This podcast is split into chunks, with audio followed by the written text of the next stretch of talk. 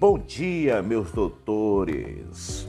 A árvore dos problemas. Esta é uma reflexão que eu quero deixar para vocês. Esta é uma história de um homem que contratou um carpinteiro para ajudar a arrumar algumas coisas na sua fazenda. O primeiro dia do carpinteiro foi bem difícil. O pneu do seu carro furou, a serra elétrica quebrou, cortou o dedo e no final do dia o seu carro não funcionou.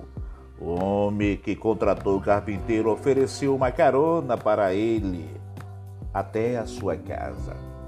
Durante o caminho, o carpinteiro não falava nada, calado ele estava.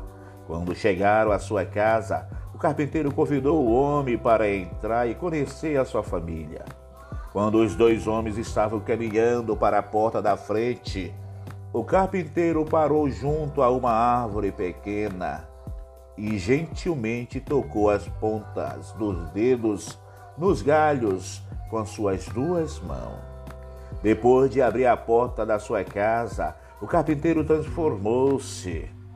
Os traços tensos do seu rosto transformou-se em um grande sorriso e ele abraçou os seus filhos e beijou a sua esposa. Um pouco mais tarde, o carpinteiro acompanhou a sua visita até o carro. Assim que eles passaram pela árvore, o homem perguntou: Por que você tocou na planta antes de entrar em sua casa? O carpinteiro respondeu: Ah, essa é a minha árvore dos problemas. Eu sei que não posso evitar ter problema no meu trabalho, mas antes, esses problemas não devem chegar até os meus filhos e a minha esposa. Então, toda noite, quando eu chego do serviço, eu deixo meus problemas nessa árvore quando chego em casa.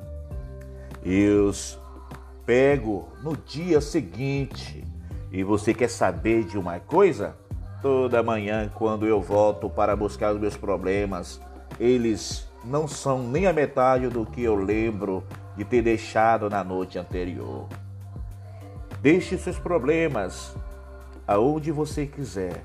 Não leve eles consigo.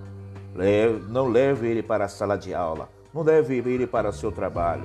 Não leve ele para a sua família. Não desconte aquilo que você passa com seus amigos.